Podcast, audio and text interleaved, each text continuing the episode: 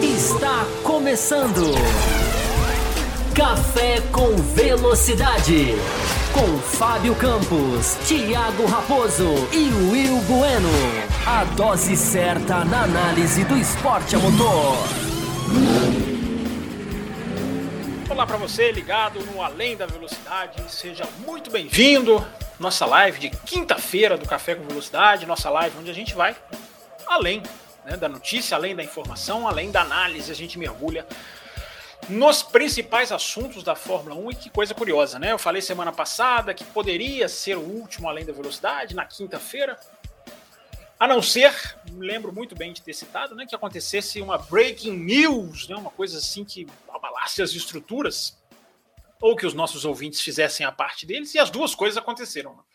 Não só os nossos ouvintes foram muito participativos, não só na quinta-feira passada, como na segunda-feira de Café com Velocidade, como uma notícia que explodiu, né? Nessa semana explodiu na terça-feira, né? Se eu não me engano, que foi a saída do Binotto da Ferrari. E esse, esse vai ser, claro, além de todos os assuntos que vocês quiserem perguntar, esse vai ser o assunto principal nessa live, nessa live que, como eu sempre digo, né, costuma fazer ali um trabalho, tenta fazer né, um trabalho diferenciado para propor reflexões e para a gente tentar abordar hoje assim, o máximo de pontos possíveis da saída do chefe de equipe da Ferrari, o Mattia Binotto. Vamos tentar analisar os detalhes do que acontece na Ferrari, por que aconteceu, o que, que implica, o que, que pode acontecer. Enfim, fazer uma análise que vai além do pura, da pura e simples é, crítica. Sempre, claro, contando com a participação de vocês. É, a gente tem né, os nossos canais aqui de comunicação para você entrar. Teve pergunta na hashtag Além da Velocidade. Teve pergunta no site cafécomvelocidade.com.br. Já tem superchat. Tem que bater a meta, viu? O pessoal tá pedindo aqui a live Corujão. Né, José Etienne? Já vi aqui, você mandou dois, né? Tem um superchat do José Etienne antes da live começar. Fez a sua parte, José Etienne. Você fez a sua parte. Agora a gente tem que bater a meta. A nossa meta é de Quanto que foi semana passada? 18, né? 18 com dois aqui que já vieram, 16. Né? 16 superchats, a gente estende a duração dessa live por mais meia hora. A live tem previsão de uma hora de duração. Caso não aconteça, a gente tem Café com Velocidade na segunda-feira ainda também. Né? Quem fica nessa de talvez seja a última live do ano é o Além da Velocidade na quinta-feira, mas a edição de segunda terá na próxima semana, garantido com Raposo, com uh, Will Bueno, e com Fábio Campos. Rapidinho, para não demorar, já vou começar a falar, vou, quero falar um pouco do minuto, antes até de olhar as perguntas, antes de abrir para as perguntas, até para vocês já, inclusive, já né, terem aí até mais um pouco mais de armamento para disparar aqui as perguntas. Primeira coisa, rapidinho, gente, deixa o like, tá? Nesse vídeo para você é, para você contribuir com o café, para você fazer com que o café possa ser mais visto pelo YouTube, seja mais. Se você estava navegando no YouTube, conheceu o café com velocidade assim, você muito provavelmente conheceu o café com velocidade porque alguém né, deixou o like, porque várias pessoas deixaram like. Então faça, faça o mesmo, passe adiante. Eu adoro passe adiante. É, e deixe o seu like, tá? Rapidinho, rapidinho, rapidinho. É, deixar aqui também para vocês a. Cadê? Fechou tudo aqui.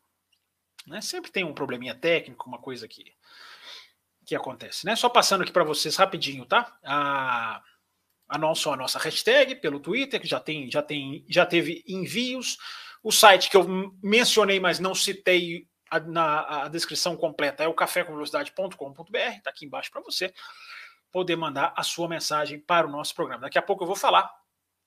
Deixa o programa começar, daqui a pouco eu falo do nosso programa de apoio, que você pode ganhar ingresso para o Grande Prêmio do Brasil pode ganhar prêmios, pode ganhar programas exclusivos, pode ganhar várias coisas, tá? Até eu começar a falar esta parte, você vai vendo aqui embaixo os endereços das nossas redes sociais. Então vamos começar, gente. Vamos falar do minuto, já vamos entrar aqui no assunto antes de antes de puxar as perguntas, antes de começar aqui a, o bate-papo com, com vocês, antes, né?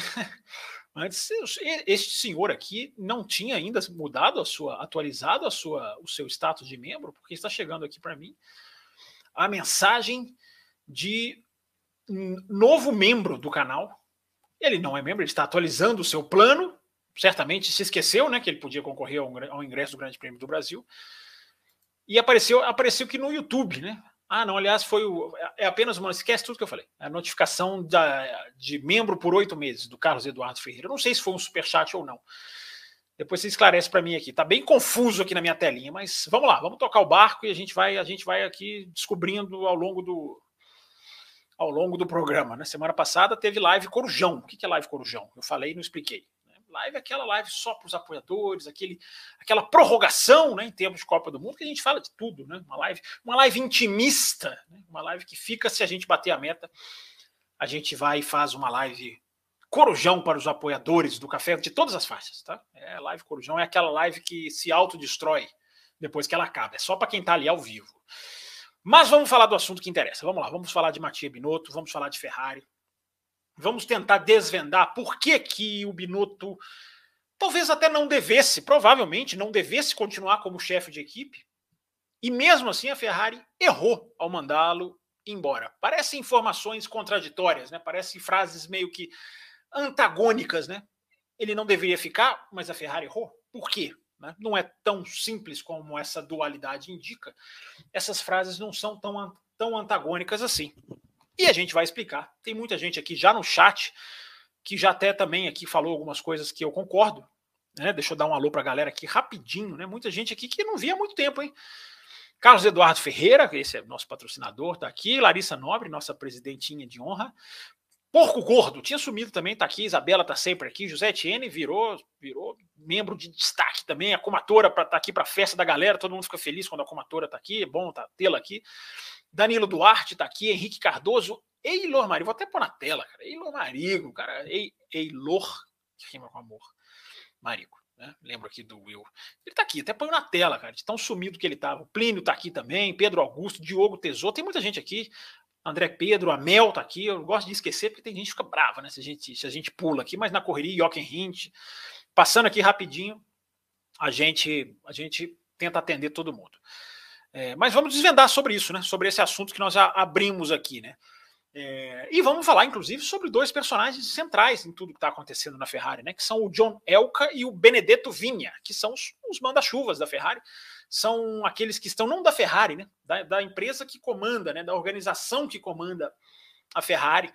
E é sempre importante esclarecer. A minha câmera, eu acho que já está andando sozinha de novo, né, cara? Ela não fica no lugar que eu deixo. É, mas enfim, a gente vai ajeitando aqui. Quem são esses dois, né? Eu acho que esses dois a gente tem muita coisa para questionar sobre eles, né? Que uma coisa que ficou muito no ar essa semana, né? E muita gente até veio questionar lá no Twitter, né? O Twitter está aqui no cantinho da tela, aqui, se você quiser seguir. O do, o do café está passando aqui embaixo constantemente. É...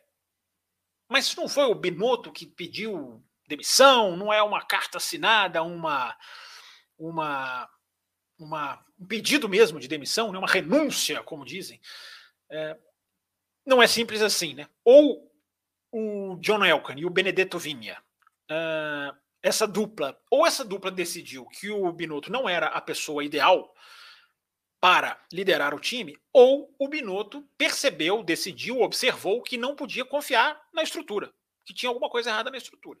Não tem como fugir dessas duas respostas. Não tem a menor, não tem a menor conjuntura que indique que o Binotto saiu porque quis, porque pintou alguma outra proposta, embora já possa até ter pintado, né? As coisas acontecem muito rápido na Fórmula 1. Né? Tudo o que aconteceu, as, as, as, declarações né, confusas da Ferrari garantindo que, não, que a especulação não, não, era, não, não, não valia. Aliás, um parênteses, né? É sempre bom a gente, a gente citar, e é sempre importante a gente exaltar. É, começou a dar um eco aqui para mim. Se estiver dando um eco para vocês aí, vocês me avisem aqui. Que normalmente dá aqui só para mim, né? É, é, sempre importante a gente exaltar, né? Quando a imprensa faz um golaço, né? Já que repetindo mais um termo de Copa do Mundo, né? É, e a imprensa italiana fez um golaço, né? principalmente a Gazeta dello Sport, que é um jornal muito, muito informado, muito bem informado. A gente costuma pegar no pé de certas certas publicações, e a gente deveria pegar no pé de certas publicações, mas a gente costuma generalizar, né? A imprensa do país tal é assim, a imprensa de tal nacionalidade é assim, e isso é uma baita de uma injustiça, né? Porque em todos os lugares tem todos os lugares tem imprensa séria, E tem também aquela, aqueles, aquelas que, que, que né, especulam e agem sem informação e sem base. E essas, essas situações são sempre avaliadas aqui no café. Né? Então, acho que antes da gente continuar, eu acho importante ressaltar né, a cravada que a imprensa italiana deu, Gazeta do Esporte, depois a Sky Italia, enfim, vários outros vieram né, afirmando. Tanto é que o Raposo, o Thiago Raposo, até me perguntou na segunda-feira, né? A gente fez o nosso resumo de 2022 na segunda-feira. Eu convido você a ouvir, a participar. Se você ainda não ouviu, você pode deixar lá o seu comentário, enfim. E o Raposo até me perguntou, né, Binotto, vai cair mesmo? E eu até falei, cara, acho que vai cair sim, porque as informações são confiáveis. Já chegou assim num ponto de que estava muito, muito, muito indicativo, né, de que isso iria acontecer. Mas quando a imprensa acerta, quando a imprensa erra, a gente critica, né? Quando e criticar jornalismo é esporte nacional para muitos aqui é, para muitos aqui que eu digo aqui no Brasil. Né? Olha aqui a Comatora, ó. olha a Comatora que legal. A Comatora deve ter atualizado o plano dela. Será que ela quer concorrer ao ingresso para Interlagos? Daqui a pouco eu vou explicar toda a organização de, de, de dos nossos planos de apoio para vocês.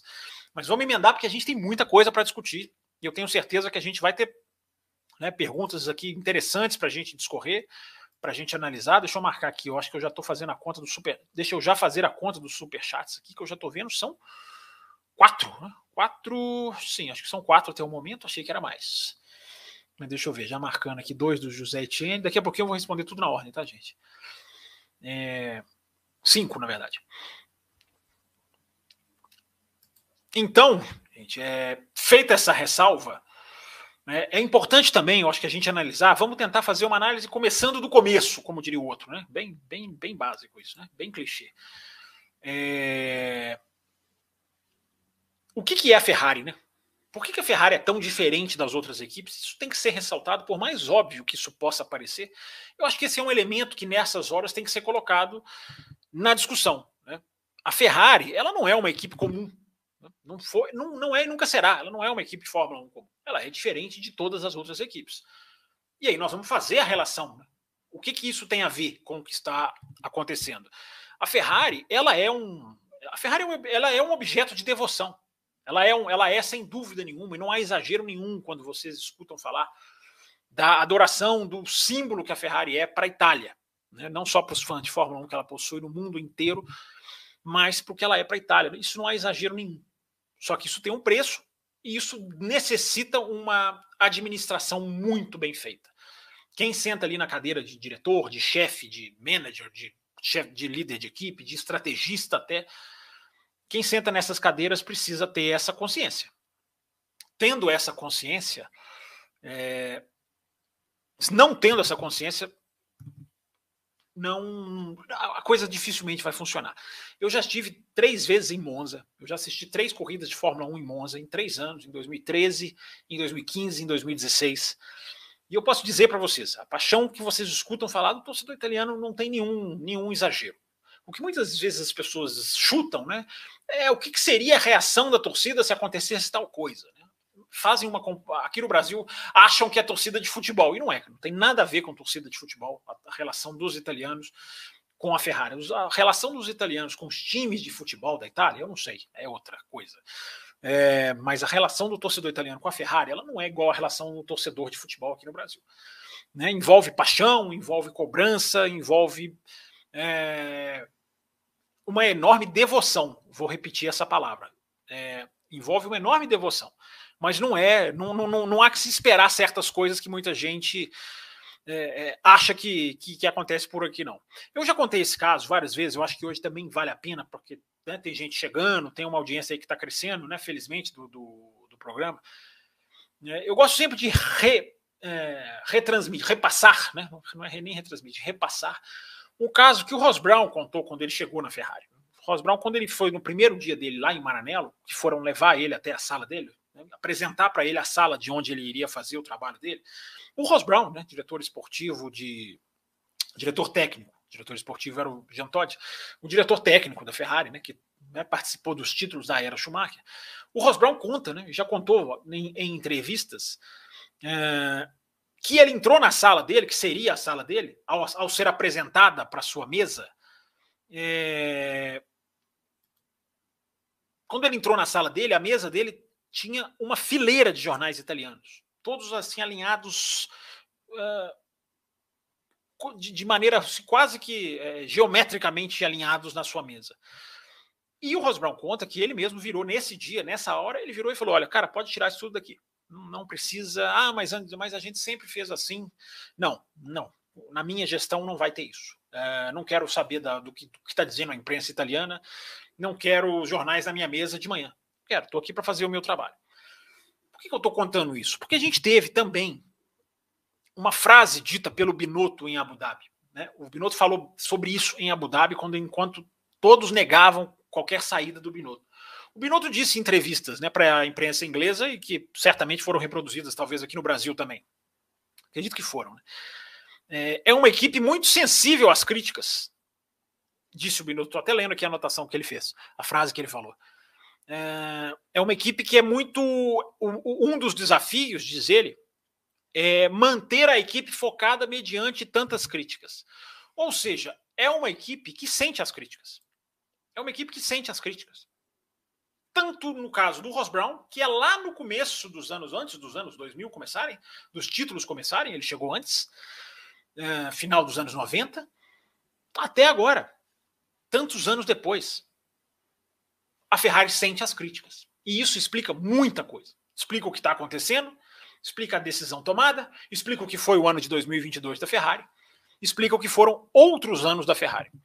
Esse é um dos diagnósticos que a Ferrari uh, me parece uh, tem um problema. Me parece não, né? Acho que está claro para todo mundo com essas informações aqui que eu passei, porque são duas informações, não são nem duas reflexões, ainda não, são duas informações. A Ferrari sente as críticas. E uma equipe de Fórmula 1, uma organização competitiva, né, um time de qualquer esporte que seja, não pode se abalar com críticas. Tem que aprender a conviver com elas. Toto Wolff sabe lidar com críticas. Christian Horner sabe receber críticas. Lewis Hamilton sabe receber críticas. Max Verstappen costuma dar dane-se para as críticas, embora tenha feito um desabafo em Abu Dhabi do abuso online que recebeu após o Grande Prêmio do Brasil. Uh, mas esses caras assimilam as críticas. E a Ferrari? E a Ferrari? É, esse é um problema claro da Ferrari. Que tá, que eu, eu repito, gente, explica não apenas 2022, como explica exatamente a saída do Binotto. Né? Uma equipe que sente as críticas tende a jogar para a plateia, tende a querer apaziguar as críticas ou diminuir as críticas através de atitudes, através de ações, digamos, é, eu não vou dizer populistas, mas vai mais ou menos nessa linha. É, e é curioso essa questão, né? Da imagem da Ferrari, dessa preocupação com a imagem da Ferrari. Eu digo aqui no café, tem quase uma década, né? Automobilismo é percepção. Eu uso muito essa frase. Muito essa frase. Automobilismo é percepção. Porque muitas vezes nem é o que é o. A gente nem tem a visão correta das coisas. Mas a imagem que a gente tem, a ideia que a gente faz, às vezes é até mais importante do que o que de fato acontece. E automobilismo, repito, é percepção. Por que, que eu estou dizendo isso? Porque se não fossem as três primeiras corridas, vamos refletir sobre isso também, né, gente? Se não fossem as três primeiras corridas do ano, eu duvido que o Binotto teria caído. Porque as três primeiras corridas do ano deram uma percepção de uma Ferrari que não se confirmou. Do que não era a Ferrari. As três primeiras corridas deram uma sensação de esse campeonato é nosso. Não é nosso no sentido de já ganhamos, mas esse campeonato é nosso no sentido de esse campeonato está aqui. Tá, tá ao nosso alcance, tá ao alcance da mão aqui. Ó. Esse campeonato está ao nosso alcance.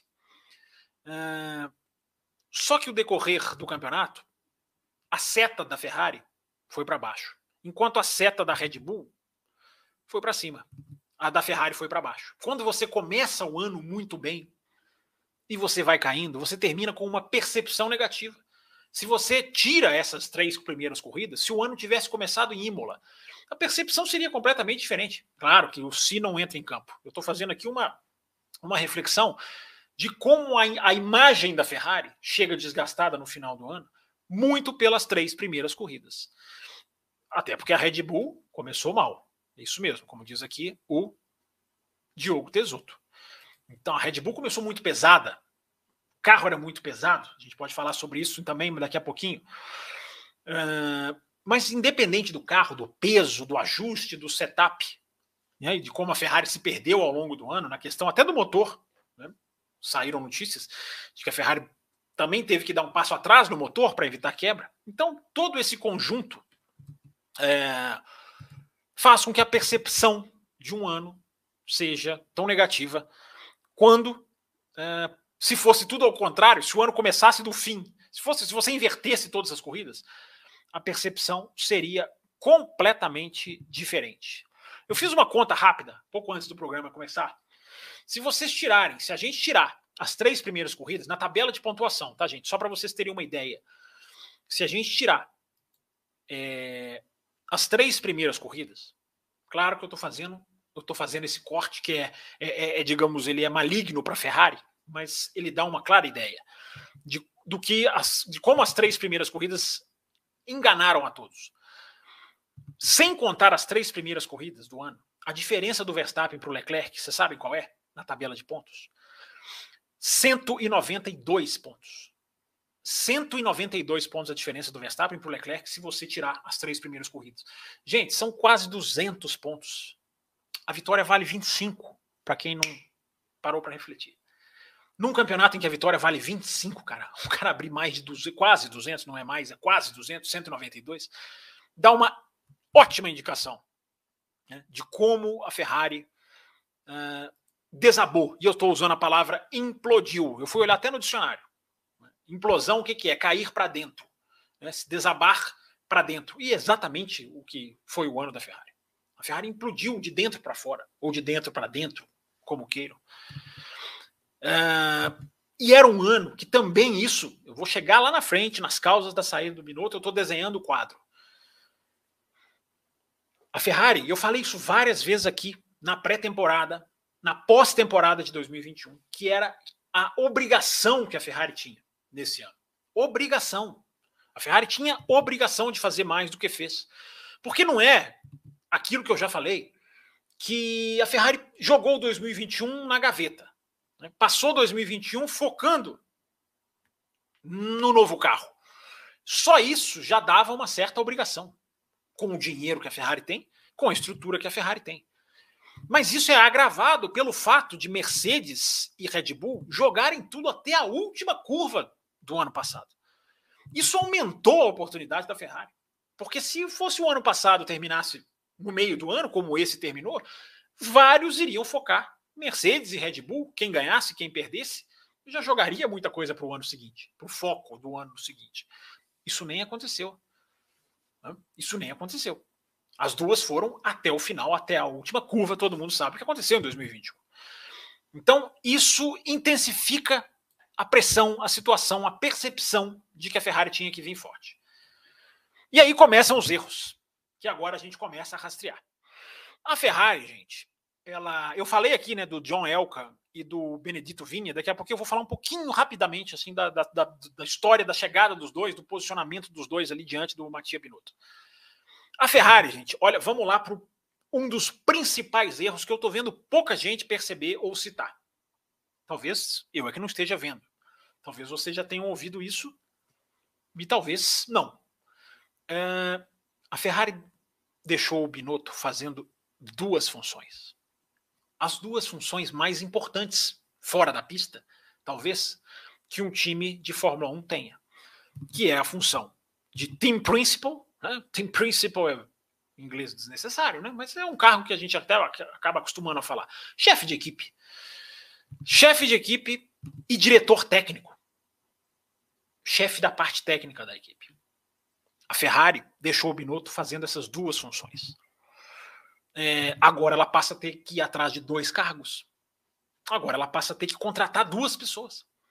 Ou ela acha alguém com essa capacidade, e eu nem eu, e mesmo se encontrar um chefe de equipe um, que faça também o papel de diretor é, técnico, eu não acho que o tamanho empresarial da Fórmula 1 hoje, o tamanho comercial, as necessidades fora da pista que uma equipe tem que cumprir, eu não acho que nenhuma pessoa competente deve fazer essas duas funções. O Christian Horner, vamos pegar os exemplos que ganham, né? O Christian Horner não é diretor técnico, é chefe de equipe. O Toto Wolff não é diretor técnico, ele é chefe de equipe. Né? A Red Bull tem o Adrian Newey. A Mercedes tem uma estrutura um pouco diferente. Uh, tem o tem o James Wallace, tem o, o, o meu Deus, esse, aquele que passou pela Ferrari, James Allison. Né? Há uma separação. Aí começa o problema da Ferrari. Não houve essa separação. Confiaram tudo no Binotto. E agora, ao mandar ele embora, não tem que correr atrás de só um. Tem que correr atrás de dois cargos. Já pararam para pensar nisso? E talvez o de diretor técnico seja mais decisivo, não vou dizer mais importante, mas nesse momento talvez seja mais decisivo do que o cargo de chefe de equipe. E eu repito, nessa Fórmula 1 ultra mega empresarial, alguém para fazer essas duas funções, para mim, a banda já começa a tocar errada. Então vejam onde a Ferrari se meteu.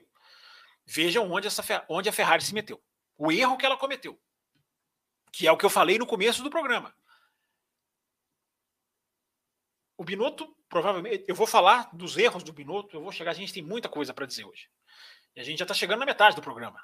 Né? É... Do, tempo regulamentar do programa. E eu não contei os superchats aqui, eu sei que tem mais de 10 aqui, eu já estou batendo o olho, mas depois eu vou fazer a conta. Para saber certinho onde nós estamos. É muito importante a gente falar, antes de analisar, antes não, né? Que a gente já começou a analisar, mas durante essa análise da queda do Binotto, é importante analisar o que, que é a estrutura hoje da Ferrari, da empresa Ferrari, não só da equipe, de engenheiros, dos técnicos, da fábrica, da pista, dos estrategistas, não. O problema começa acima disso aí. É o que eles chamam de upper management, né? em inglês. É o que, que é? São os, os grandes, os principais diretores. É, e agora eu vou voltar a falar deles, que são o Elkan e o Benedetto Vinha. Rapidamente, gente, a Ferrari também tinha uma pessoa que concentrava duas funções, duas importantíssimas, acima do Binotto. Né? Da empresa que gerencia a Ferrari, que é a Fiat, que é da Stellantis, enfim, que é o, o conglomerado, digamos assim, que domina a Ferrari. Então você tinha uma pessoa que era o chairman, como eles dizem em inglês, que é o chefe, vai, o presidente, vamos chamar de presidente. E o CEO. Você tem o presidente, que é ali o cara que manda em tudo, o Dietrich Mateschitz, vai, presidente da Red Bull. E o Christian Horner, embora ele não tenha CEO na função dele, a gente pode dizer que ele é o CEO da Red Bull. Não sei se o cargo dele é CEO. É, acho que é team principal mesmo, chefe de equipe. Mas você tinha essa separa... você tem essa separação normalmente. Na Ferrari, o Sérgio Marchione era as duas coisas. Lembram do Sérgio Marchione, falecido, faleceu há não muito tempo? Ele era, ele era esses dois. Ele era presidente e CEO. E ele apostou muito no Binotto. Ele foi o cara que bancou o Binotto. Ele trouxe para ser CEO, vou fazer aqui, gente, ó, o cargo acima e o cargo abaixo. Ele trouxe para o cargo, digamos, não o principal, mas o vice-principal. Ele trouxe o Louis Camilleri, que é um nome que vocês também já ouviram falar certamente. Então você tinha a estrutura da Ferrari com o Marchione e o Camilleri. Os dois trabalhavam muito bem com o Binotto. Gostavam do Binotto, apostavam no Binotto. O Sérgio Marchione morreu. Veio para o lugar dele o John Elkan, que é o que está até hoje. Uh, que todas as informações que eu leio não têm uma relação, digamos assim, tão boa com o Binotto começa assim. Não é, não é que tem uma relação ruim, eu não sei, mas não é uma relação próxima, como é a do Camilleri. Ou era a do Camilleri. Porque o Camilleri, vão voltar aqui os dedinhos para fazer a estrutura da Ferrari. O Camilleri pegou Covid e teve que se afastar durante a temporada de 2020. Saiu, saiu o Camilleri e veio o Benedetto Vinha. Então tá aí, tá montada, tá trocada. Vejam como começou e como está hoje. Está substituída a, a, a estrutura acima do Binotto foi trocada. Ou seja, o Binotto não é um cara dessa gestão. Entendem o que eu estou falando? Ele não é um cara contratado por essa gestão. Então, essa estrutura da Ferrari, gente, nós vamos entrar numa, numa questão muito importante agora, prestem atenção. Essa estrutura da Ferrari dá muito poder a pessoas que são distantes da Fórmula 1. Quem manda ali mesmo é John Elkan e o Benedetto Vinha, que é CEO, que responde ao John Elkan. Qual o conhecimento desses dois? Eu pergunto agora, não afirmo, eu pergunto, eu questiono. Pergunto a vocês, qual é o conhecimento que esses dois têm do que é realmente melhor para uma equipe de Fórmula 1? Eles não são da Fórmula 1. Eles não são gente da Fórmula 1. Eles são pessoas da empresa dona da Ferrari. Para falar o português, claro. E a estrutura dá poder total a quem? A essas pessoas. Diferente de Mercedes e Ferrari. Onde Toto Wolff, hoje o Toto Wolff é até acionista, é um dos donos, mas antes, quando não era, quem tinha o poder total? O Toto Wolff. Quem tinha o poder total, ainda tem, né? o Toto Wolff também, na Red Bull, o Christian Horner. Então, essas pessoas, elas são donas da situação. A Ferrari não é assim. A Ferrari não é assim. A Ferrari, quem dá a palavra final, vou usar essa expressão, quem dá a palavra final são esses caras que estão acima da estrutura da Fórmula 1. Entendem o que eu estou falando? Alguma coisa pode ter acontecido, deve ter acontecido, nessa semana, entre o fim da temporada e a demissão. Né? Provavelmente o Binotto percebendo alguma coisa, ou saindo, ou alguém lhe dando o papel. Eu, eu, eu, vi muita gente falar sobre isso. Ah, o Binotto, é, Binotto pediu demissão. Sim, mas a Ferrari deu a caneta e o papel. Tá, ó, tá escrito que você vai pedir demissão, mas está aqui o texto todo e é só você assinar aqui. É uma alusão, claro, em tom de brincadeira, mas que é bem, bem, bem adequada para a situação. Então, gente, na hora, isso é que eu falei que é muito importante a gente analisar. Na hora que a Ferrari é vendida para a Fiat, é, muda completamente o processo decisório da Ferrari. Essa expressão é muito usada, eu acho uma expressão bonita. Processo decisório. Ele muda na Ferrari. A equipe passa a ser mais corporativa, mais corporação do que nunca. Se colocam mais uh, ultradiretores, digamos assim, no processo. Foi exatamente por isso que a Red Bull rejeitou a Porsche. Foi exatamente por isso porque a Red Bull, as reuniões iam avançando, a Red Bull foi percebendo que a estrutura de controle da equipe não seria mais a mesma, que as coisas teriam que passar por Stuttgart, né? a sede da Porsche. As coisas teriam que passar por Stuttgart. Vocês lembram desse, dessa análise feita aqui no café?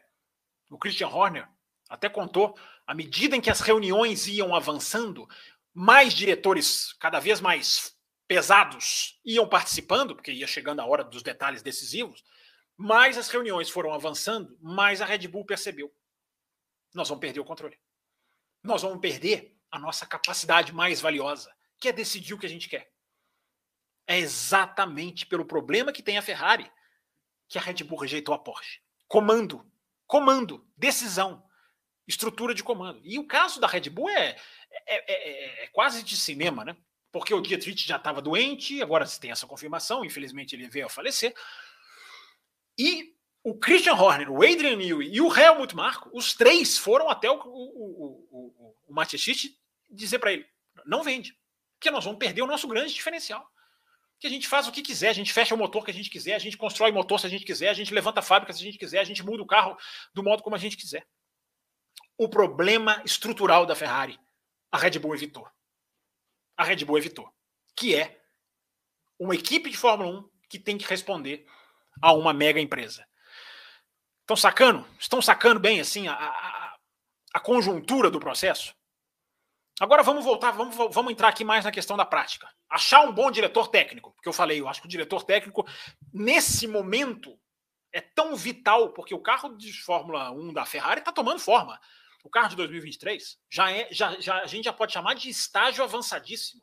Essa hora você precisa talvez mais de um diretor técnico do que de um, de um chefe de equipe.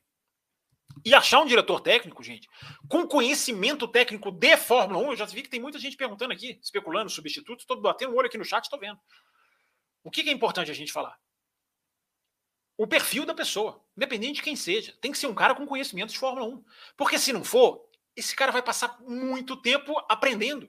Porque é assim, cara, você chega numa, numa, numa, numa, numa empresa, você tem que entender como funciona. E se você não é da Fórmula 1, cara, não tem nada parecido. Por isso eu questiono a capacidade do John Elkan e do Benedetto Vinha né, de saberem realmente o que é melhor para a Fórmula 1. Para uma equipe de Fórmula 1. Se esses caras tivessem esse conhecimento, eles chegariam para o Binotto e diriam: Binotto, poderiam até dizer, eu não discordo, não. Olha, time principal não dá, chefe de equipe não dá. Vai tomar conta da parte técnica. Volta para onde é a sua área. Daqui a pouquinho eu vou falar mais sobre essa parte do Binotto na área técnica. É, ah, mas aí o Binotto não aceitaria. Eu vi jornalistas dizendo. Se não aceitasse, a Ferrari vinha a público e dizia, olha, nós oferecemos esse carro, vazaria para a imprensa italiana, como vazou a demissão. Era só vazar para a imprensa italiana. Olha, foi oferecido para ele o cargo tal, ele não quis. Aí era outro cenário. É outra história. Que aí o Binotto não quis, aí o Binotto entra nessa equação da culpa, digamos assim, embora ele tenha a culpa pelo que ele não fez em 2022. Mesmo se você achar alguém bom, se você achar um bom diretor técnico, cara, você está brigando com departamentos técnicos absolutamente prontos e fortes, que são os de Red Bull e Mercedes. Entendem o tamanho do problema? Vamos supor que a Ferrari acha, e vamos chamar um Ross Brown. Eu vejo que tem gente falando de Ross Brown aqui. Vamos supor que você não acha que vai ser. Ross Brown aposentou. Vamos ver o que vai acontecer se ele muda de ideia. Mas existe também um outro asterisco enorme, que daqui a pouquinho eu chego nele. Mas vamos supor que seja um Ross Brown da vida. É... E o Ross Brown, ele até tem, né? Ele até tem um conhecimento do que está acontecendo, ele está por dentro, porque ele trabalha na, trabalhou na Liberty até agora há pouco. Olha contra quem eles estão competindo. Mesmo que chegue um cara bom, mesmo que chegue um cara que funcione, olha a força dos rivais, e eu estou falando de departamento técnico, de estrutura que funciona. Embora a Mercedes tenha também aí um grande asterisco. Qual é o asterisco que eu falei do Brown? Que eu ia falar do Brown. Existe uma coisa na Fórmula 1, gente, que chama Gardening Leave, que é em inglês, que é uma licença que você é obrigado a cumprir quando você sai da FIA para uma equipe, ou de uma equipe para a FIA, ou de uma equipe para outra. Você tem que cumprir uma quarentena, essa é a tradução, que o Ross Brown provavelmente teria que cumprir. Vocês entendem o tamanho do problema? O Ross Brown prova provavelmente terá que cumprir se ele for contratado. Eu não acho que vai, mas se ele for, é, ele tem que cumprir uma quarentena. Ele tem que cumprir um. É, para que não haja uma, uma, um roubo de segredos, digamos assim, como se os segredos também não fossem transmitidos por outras vias arteriais. Você tem essa licença. Ah, o André Seidel, estou lendo sobre o nome dele. Provavelmente ficaria ali alguns 3, 4, 5, 6 meses. O Fellows, Rob Fellows ou Ron Fellows, me esqueci o primeiro nome dele, que a Red Bull e a Aston Martin, né, mudou de equipe entre essas duas, ele teve que cumprir ali vários meses de quarentena. Estou citando um aqui que me vem à cabeça. É, o Lauren Max, que é esse que está lá na Ferrari, que saiu da FIA. Então existe isso que tem pouca gente citando. O que agrava a situação da Ferrari, porque ela pode contratar alguém que não vai poder, não vai poder trabalhar agora. Que vai precisar fazer ali um tempo de, de, de, de, de adaptação. Talvez não possa ir à fábrica, não sei como isso vai ser monitorado. Agora, o principal problema da Ferrari, vamos chegar agora nos. Nós estamos falando aqui do, dos pontos de vista, dos diretores, da estrutura, mas vamos chegar onde na ferida agora? Vamos chegar na ferida. Né? Qual foi o grande problema da Ferrari, na minha opinião, em 2022? Não foi estratégia, não foi o erro do Leclerc, não foi o motor quebrar. O mais grave dos problemas da Ferrari foi, na minha visão, o mau desenvolvimento do carro. Um carro que começou o ano, vou fazer aqui na telinha, ó. O carro que começou o ano aqui e foi fazendo isso aqui, ó. E foi descendo. Enquanto Red Bull e Mercedes, independente do, de como terminaram, de, de, como ficaram na tabela final, foram fazendo isso aqui, ó, subindo. Subindo em diagonal. É difícil fazer diagonal invertido aqui, tá? Vocês não acham que é fácil, não é difícil. Fazer aqui para a tela, esquerda e direita. Mas esse foi o grande problema da Ferrari. E esse não é um problema recente da Ferrari. Aí começam os erros dos senhores John Elkann e Benedetto Vinha. Por quê? Falhar em manter um desenvolvimento adequado também foi o problema em 2017 e 2018. Também foi problema ali. A semelhança de 2022 com 2017 e 2018 é enorme. São coincidências assim absurdas. Piloto errando. Aconteceu com Vettel, aconteceu com Leclerc. Erro de estratégia, aconteceu lá atrás, aconteceu agora. Vários problemas. Pneu de chuva, pneu de seco. É muito igual. É muito igual para você colocar na conta de uma pessoa só. Embora essa pessoa tenha culpa.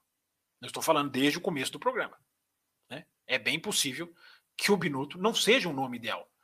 Nunca tenha sido, talvez, para ser chefe de equipe. Mas o Binotto é o cara que construiu. A gente pode dizer mais ou menos assim, sem medo de errar. É, é o cara que construiu esse carro. Então há um problema estrutural na Ferrari, porque acontece repetidamente. E problema estrutural, gente, você não resolve mandando uma pessoa embora. Eu falei aqui na semana passada, né? Fórmula 1 não é futebol, falei aqui no Além da Velocidade. Eu raramente lembro aonde eu falei, mas eu lembro que falei aqui no Além da Velocidade. Não é trocar o para-raio, porque, né? o futebol usa muito lá a figura do treinador como para-raio, não é trocando para-raio e esperar que se resolva. É muito mais complexo. Agradar a opinião pública pode resolver no futebol. Na Fórmula 1 não chega nem perto de ser tão simples. Pode dar certo. Mas teve lá, por exemplo, só para dar um exemplo, o James Allison. Esse que é um dos reis da Mercedes lá. Um dos pais do carro da Mercedes. O James Allison. Ele teve na Ferrari. Ele era da Ferrari, de 2013 e 2016. Cara, de qualidade comprovada. Deu alguma coisa? Ferrari virou algum momento uma equipe. E a Ferrari segue trocando o comandante. Será o quinto chefe, isso eu coloquei no Twitter, na chamada para esse programa de hoje. É o quinto chefe de equipe da era Turbo. Começou tem oito anos. Será o quinto, né? Foram quatro, agora o que vier será o quinto. É, ninguém faz isso. Quem faz parecido com isso, embora seja menos trocas, faça menos trocas, mas é, na, é mais ou menos na mesma linha, é a Renault. A Renault também troca muito. E olha onde está a Renault. A Renault é uma falsa equipe grande. Eu costumo dizer. É uma falsa montadora. É uma mini montadora. Né? Embora não seja no mercado mundial. Mas na Fórmula 1 é. Porque ela não consegue chegar ao topo. A Renault fica ali. Né? Sempre como equipe média. Tá se, já, está já tá fazendo. Já, tá, já se mudou para o meio do pelotão. E dali não consegue sair. Então, gente, trocar o comandante não é a solução. Se for feito sozinho, só isso, apenas isso. O quanto vai atrasar a Ferrari? Alguém que chega e tem que se acostumar com os processos, como eu falei. É, não vamos exagerar e achar que trocar o, o, trocar o diretor, o carro vai ficar ruim. Eu estou vendo gente perguntando: ah, o carro vai. A Ferrari vai andar em sexto no ano que vem. É, é a sexta equipe. Não vamos exagerar. Não é trocar o diretor, a equipe vai desabar. Mas o diretor é importante naquela hora decisiva. Aqueles momentos decisivos, a equipe que o diretor colocou para rodar o time, para tocar o time, é, é que é importante. É, então a Ferrari, gente, eu até falei essa semana lá no Auto Racing, né? Como naqueles jogos de tabuleiro, a Ferrari volta 10 espaços. Sabe quando você está jogando, joga o dado, cai na casinha e fala assim, volte 10 espaços. Não sei se são 10, se são 5, se são 20, ou se é volte ao início do jogo. Não sei. Não dá para saber, eu não vou cravar. Porque eu não tenho bola de cristal. Mas quantos passos para trás a Ferrari deu? Se a Ferrari remaneja o Binotto, recoloca ele na área certa, ela voltaria menos casas. A meu ver, ela se colocaria muito menos distante do, de uma briga pelo título mundial do que ela está hoje. É... Por quê? Porque qual é a hora em que a Ferrari erra? Nos momentos decisivos. É na hora do vamos ver que a Ferrari erra. Tem alguma coisa ali que é muito acima de uma pessoa só. E embora essa uma pessoa só tenha culpa, o Binotto falhou muito nesses momentos. Vou falar mais lá no final do programa. Depois eu entro mais nisso. É, mas até para começar a atender vocês aqui, superchats e perguntas diversas, é, a Ferrari dá uma espécie de. Eu não gosto de usar essa expressão, mas é difícil de fugir. Mas a Ferrari dá uma espécie de amarelada mesmo. A Ferrari dá uma espécie de tremida. Porque na hora da decisão, na hora do vamos ver, é que é, é, que é onde a equipe erra tem sido assim nos últimos anos. Não foi só 2022. Por isso que eu não compro essa ideia que dizem de que tá vendo, Abu Dhabi foi um sinal positivo de que a equipe está evolu evoluindo. Não compro. Porque Abu Dhabi não estava valendo nada, gente. Abu Dhabi ali, o peso era outro. Era briga pelo vice. E vice só vale alguma coisa na cabeça dos ultra resultadistas. O vice, na verdade, não vale. Ah, Fábio, mas é importante o piloto brigar pelo vice. É, importante. Mas não justifica a tensão, não chega a um décimo da tensão que um campeonato mundial de demanda. Não chega a um décimo. É... Então, gente, tem mais algumas coisas para falar do minuto aqui, a reflexão continua, tem mais tem mais pontos para a gente abordar, mas deixa eu, deixa eu pegar um pouquinho aqui das perguntas de vocês, né, para a gente dar uma quebra, para a gente atender aqui, senão vai ficar, vai ficar muita coisa acumulada. Eu estou vendo que tem vários superchats aqui. É o primeiro do, do, do, José Etienne, né? Não liguei na tomada, José Etienne, vou, vou anunciar a loja do Botequim, ele pede isso, é um ouvinte zeloso, um apoiador zeloso, né? É, Corujão confirmado, live Corujão, hein? Live Corujão, hein? Depois dessa, só para apoiadores, hein? Onde os assuntos são. Não há amarras, live sem amarras. É, a gente vai falar de tudo, fala de Copa. Os caras estão doidos para falar de Copa, né? Aliás, que dia, né? Quem, quem diria que a FIA, a FIA, Hum, a FIFA, são meio parecidas, né? Não só, na, não só na, nas letras, nas iniciais. Quem diria que a FIFA quer acabar com dias como hoje, né? Fazer uma Copa com 48 times, grupo de três, ou seja, vai acabar com, esse, com essas rodadas de jogos ao mesmo tempo. Meu Deus. Uh, o Carlos Eduardo Ferreira faz aqui a primeira pergunta. Sem o Binotto, parece que o Leclerc está querendo se impor e Lick teria exigido ser primeiro piloto. Viu algo sobre isso? Vamos lá. É. Vamos falar sobre isso. Boa pergunta. É, muito especulação, Carlos. Muita especulação. Não dá para cravar, mas dá para a gente guardar. Dá para a gente guardar o que está acontecendo e a gente pode descobrir lá na frente. Por quê? É muito importante falar do Leclerc. A pergunta é muito boa. É... O Binotto pode ter caído. Agora a gente entra num terreno em que a gente não pode ser irresponsável. Como jornalista, não dá para ser irresponsável e cravar. Mas vamos agora navegar por um terreno de conjunturas aqui. O Binotto pode ter caído por não fazer jogo de equipe. Eu coloquei isso no meu Twitter. Uh, a gente viu várias situações esse ano né, em que não foi feito o jogo de equipe, o que eu aplaudo. Não era necessário, era no meio do campeonato, era no começo do campeonato. Várias, várias situações em que não foi feito o jogo de equipe. Mas isso pode ter incomodado, não é, Carlos? É, a gente teve situações, várias, vocês vão se lembrar, em que a estratégia não favoreceu o Leclerc. A estratégia favoreceu o Sainz. Algumas vezes, até pela esperteza do Sainz, que o Leclerc não teve. Mas em várias vezes. A gente viu várias, vários rádios do Leclerc. Quantos a gente viu? A gente viu Interlagos. Na briga pelo famigerado vice-campeonato. Vamos trocar. Disse o Leclerc no final do Grande Prêmio do Brasil. Vocês lembram disso? Vamos trocar. Não trocaram. Até que ponto? Estou fazendo uma pergunta. Não estou não tô afirmando. Até que ponto isso não pode ter pesado? Sabe como nós vamos descobrir isso? Porque vamos lá, gente, o peso do Leclerc. Essa é a questão que o Carlos coloca e que eu até também tuitei sobre isso. Qual é o peso do Leclerc? Pilotos que são grandes estrelas das suas equipes, gente, eles tiram chefe de equipe se eles quiserem. Eles tiram chefe de equipe se eles quiserem. Pelo diferencial que eles têm. A gente acabou de terminar o ano com uma das exposições mais claras e nítidas que eu me lembro na história recente da Fórmula 1, do comando de um piloto sobre uma equipe. A gente acabou de ver nas duas últimas corridas de 2022. E, gente, se o Verstappen tivesse, em qualquer momento nessa história dele na Red Bull, né, ou, ou vamos lá, depois de 2016, que ele chegou, se estabeleceu, ganhou corrida, 2017, 18, não sei. Mas se em algum momento desses, só pensando junto com vocês, se o, o Verstappen pega o telefone liga para o Mateschitz, que ainda era vivo, claro, e fala: Eu quero o Christian Horner fora. O que vocês acham que aconteceria?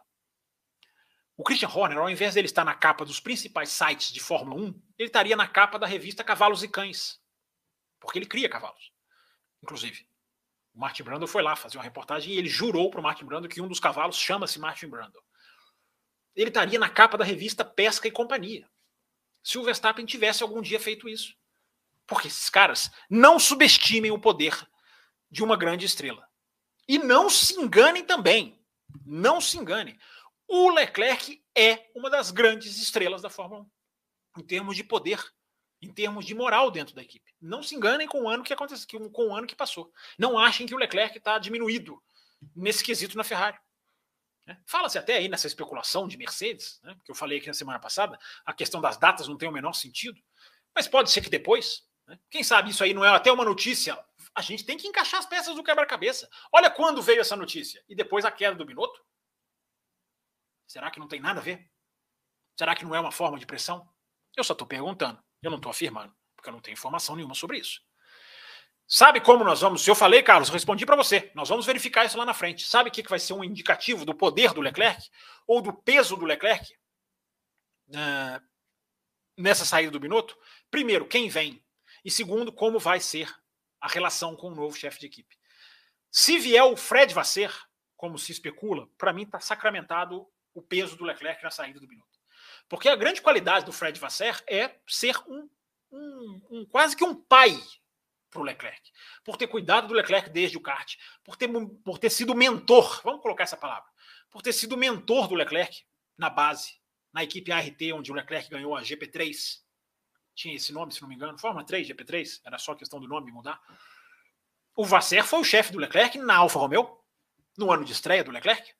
Há uma relação ali. Então, se o Binotto for, o Binotto, se o Vasser, Fred Vasser, que hoje é da Alfa Romeo, for o escolhido, na minha opinião, vai se bater o martelo do peso do Leclerc. E a outra coisa que eu falei, como vai ser, a, como vai se desenrolar a equipe. A Ferrari, mais uma vez, sob minhas palmas, evitou de fazer jogos de equipe desnecessários. Fez alguns horrorosos, mas muitas vezes evitou de fazer, como eu acabei de citar no Brasil. O próximo chefe de equipe, seja ele quem for, será que vai agir igual? Se começar. Isso pode ser muito ruim para o Carlos Sainz, o que está acontecendo. Porque se o novo chefe começa a favorecer o Leclerc na primeira corrida do ano, na segunda, como a Ferrari fazia com o Vettel contra o próprio Leclerc, a gente vai ter também munição, Carlos Eduardo, para dizer que o Leclerc teve um peso nessa saída. É, vamos ver como o próximo chefe vai lidar com essa situação. Então, a resposta que eu te dou é essa, Carlos. Não vou cravar. Tem gente que diz que sim, tem gente que diz que não. Vamos observar. O tempo vai nos dar uma resposta, ou o tempo vai nos dar uma clareza do peso do Leclerc na saída do Binotto. O que eu estou dizendo para vocês é não subestimem o peso desses caras. A gente acabou de ver o ano, no final do ano, uma demonstração das mais nítidas que eu me lembro do Verstappen dizer no Brasil, para quem está meio desavisado, ainda atordoado com a tarde de Copa do Mundo, que atordoou muita gente. Uh, o Verstappen vira para a equipe e fala no rádio com a clareza que qualquer um percebeu. Não há nenhuma entrelinha de tão claro que foi.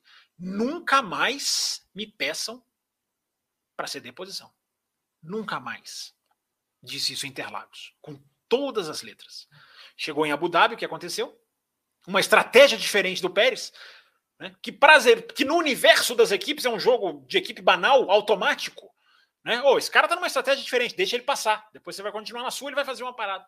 Houve essa situação, eu já falei isso aqui. Quem é ouvinte, você é ouvinte, Carlos, quem é ouvinte sabe. Não preciso ficar entrando em detalhes. Mas agora que já comecei para terminar. E o Pérez ali, embutido na traseira do Verstappen. E a Red Bull, num silêncio sepulcral. O chefe de equipe, como eu coloquei no meu Twitter, o chefe de equipe de verdade da Red Bull se chama Max Verstappen. Vamos continuar com as perguntas aqui. Uh, superchats. Primeiro, claro, acredita nesse rumor da Audi? Eu acredito, embora eu não tenha nenhuma informação no momento, o José Etienne.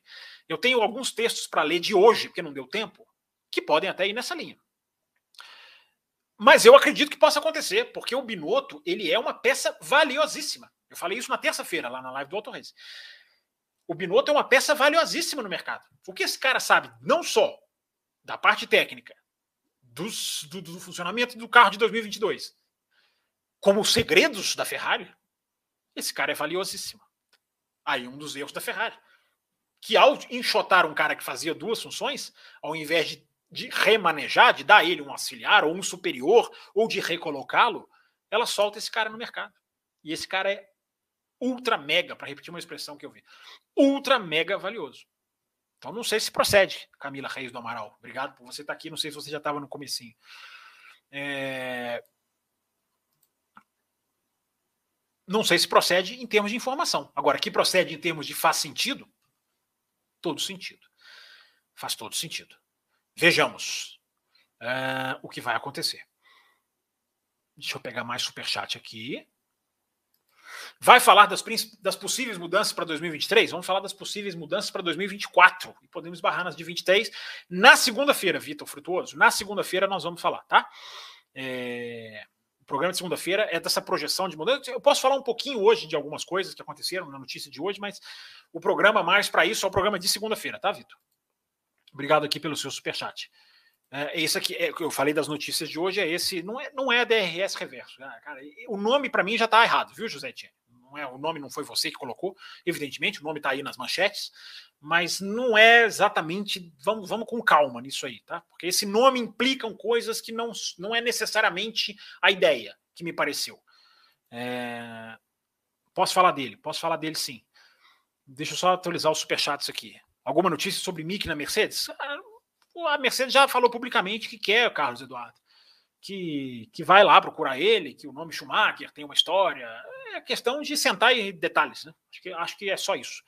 Não há informação do, não tem informação do quão avançado está. Mas quando as duas partes querem, né, não tem por que não, não tem por não acontecer. Vamos ver, né? O Schumacher falou que ia avaliar, né? O que, que é, o que, que é bom para ele. Vamos ver o que, que, ele, que, que ele avalia. Olha o Braseiro! Boa noite! Esse é um histórico da equipe. Isso mostra a dificuldade que ela tem para gerir isso. Para gerir isso, antes foi vencedora. É, o brasileiro já chegou aqui na parte do programa, né? Porque eu já estava falando aqui da Ferrari. Tá, tá, tá aqui a opinião dele. O Carlos Eduardo Ferreira, eu nunca vi a Ferrari fazer uma autocrítica. Parece que eles estão sentados na história. É perfeita essa observação. Muito boa essa observação, o Carlos. É, não é nem sentados na história. Eu acho que é até sentados assim, numa coisa de eu sei. Eu sou o chefão disso aqui. Então eu vou trocar esse cara. Esse cara não deu certo, eu vou trocar. Existem, existem duas coisas sobre esse Vinha, esse, esse Benedetto Vinha, que são terríveis. Se forem. Uma delas é publicada, é certa. A outra, eu até tenho, eu até tenho desconfiança de tão absurda que é. Uma é a frase dele, para uma numa entrevista para a CNBC americana, dizendo que não, não dá para tolerar segundo lugar. Segundo lugar é, é o primeiro dos perdedores. Gente, o cara pode até trabalhar com essa premissa, que já está errado. Mas dizer isso a público, dizer isso em público, não é bom. Porque nós estamos dizendo aqui, e todo mundo viu, não é inventar roda. Os erros da Ferrari na hora H. Os erros da Ferrari na hora decisiva. Os erros de uma equipe que parece que treme. Você não põe esse tipo de pressão. Não é assim que você lida. Você tem que lidar de outra maneira, principalmente publicamente. Você pode, ali a portas fechadas, fazer de, de uma outra maneira.